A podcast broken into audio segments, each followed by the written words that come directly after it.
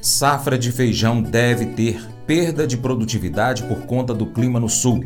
Acompanhe o Paracato Rural pelo nosso site paracaturural.com. Pesquisa aí, aí você vai lá no nosso site, cadastra o seu e-mail. Se quiser, pode também clicar no banner Zap Rural. Daí você vai para o seu aplicativo WhatsApp e participa do nosso grupo de boletim de notícias.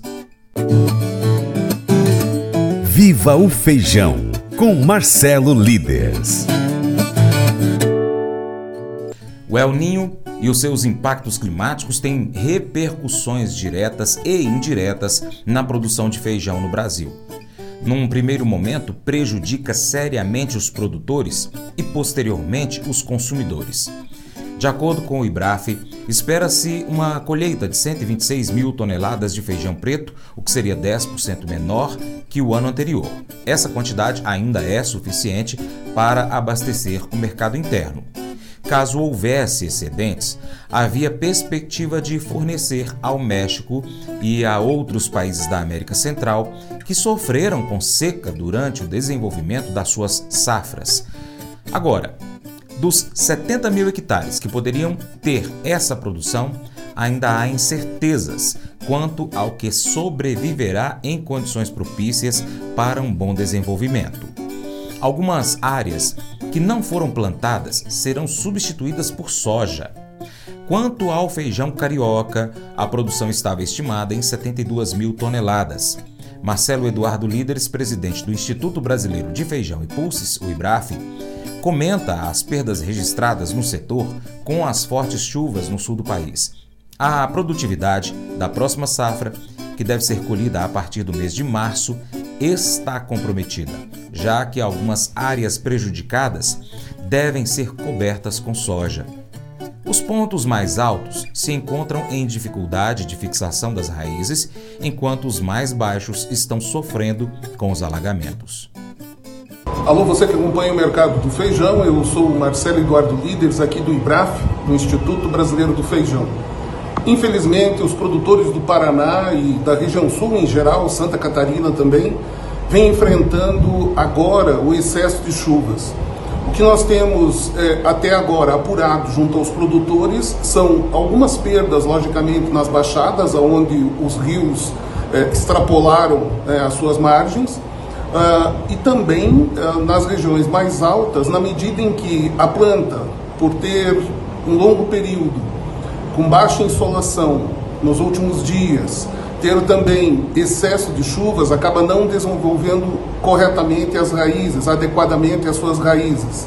E depois, quando passa a chuva, a gente já sabe, ela não vai ter estrutura para manter a planta. Além das doenças que estão aparecendo, antracnose, por exemplo, e a impossibilidade dos produtores de tratarem essas lavouras. Nós já tínhamos aí estimado pela Secretaria da Agricultura do Paraná uma diminuição na área plantada em relação ao ano passado, foram 115 mil hectares, esse ano 111 mil hectares. O que a Secretaria da Agricultura e os produtores tinham de expectativa até agora era que nós teríamos uma produtividade aí ao redor de 1.900 quilos por hectare. E agora teremos uma redução, porque muitas redução da área, porque muitas lavouras vão ser replantadas com soja e não com feijão, né? não dá mais tempo de aproveitar essa janela, entram direto com a soja e a produtividade vai diminuir. Então, nós não temos ainda uh, maiores levantamentos para ter exatamente qual vai ser a área uh, que vai ser remanescente, mas essa área remanescente vai ter também uma produtividade menor. Qual é o impacto disso pra, para o produtor e para o mercado, para o consumidor? Nesse momento, nós continuamos tendo uma valorização é, pequena né, do feijão carioca, o feijão preto já vem se mantendo num preço mais alto, faixa de 260 reais no Paraná, 270, e o feijão carioca na faixa de 260 a 270 até 280 para pagamento janeiro no interior do estado de São Paulo. Não se espera uma disparada de preços agora, né? nós vamos sentir a falta desse feijão quando ele estiver é, quando nós estivermos no tempo que ele deveria estar sendo colhido, ou seja, janeiro, fevereiro e março. Sem esse feijão, nós já não temos é, uma possibilidade né, da, da, área ter sido menor, que haveria de ser menor, tanto no Paraná quanto em Minas Gerais, agora produtividade menor, então com certeza os impactos nós vamos sentir aí a partir do final do mês de janeiro em diante, até o mês de abril, maio, quando se colhe a segunda safra de feijão do Brasil. Infelizmente, essas são as novidades do feijão do estado que foi responsável ano passado por quase 24% do feijão colhido no Brasil, no caso, o Paraná. Mas eu vou dizer uma coisa pra você, viu? É, se quiser colocar propaganda sua aqui nesse programa, ó, eu vou dizer um negócio, você vai ter um resultado bom demais, senhor. É isso mesmo, é facinho, facinho, senhor. Você pode entrar em contato com os meninos ligando o telefone deles, é o 38, é o 991810123, bem facinho. É muito bom porque aí a sua empresa vai sair dentro de um programa que é ligado aí ao homem para mulher do campo. É nós que vai estar tá assistindo e também vai ver sua propaganda. É bom ou não é? Resgate os fracos. Você escolheria férias na Suíça ou resgatar crianças do perigo em Praga? Nicholas Winton, um homem comum, escolheu o último. Em 1938, despontava no horizonte a guerra entre Tchecoslováquia e Alemanha. Depois de visitar campos de refugiados em Praga, onde muitos judeus viviam em condições horríveis, Winton se sentiu obrigado a elaborar um plano para ajudar.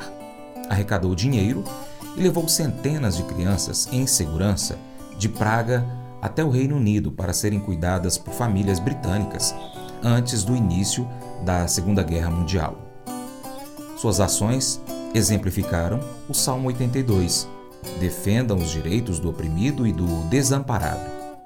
Asaf, o escritor desse salmo, queria estimular o seu povo a defender a causa dos desamparados. Livrem o pobre e o necessitado, libertem-nos das garras dos perversos.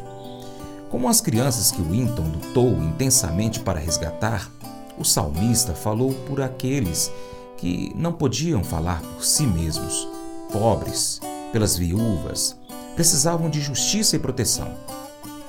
Hoje vemos pessoas necessitadas devido a guerras, tempestades e outras dificuldades diversas. Embora não possamos resolver todos os problemas, em espírito de oração, podemos descobrir o que podemos fazer para ajudar nas situações que Deus traz à nossa vida. Esse devocional faz parte do plano de estudos Amor ao Próximo do aplicativo bíblia.com. Até o próximo encontro. Deus te abençoe. Tchau, tchau.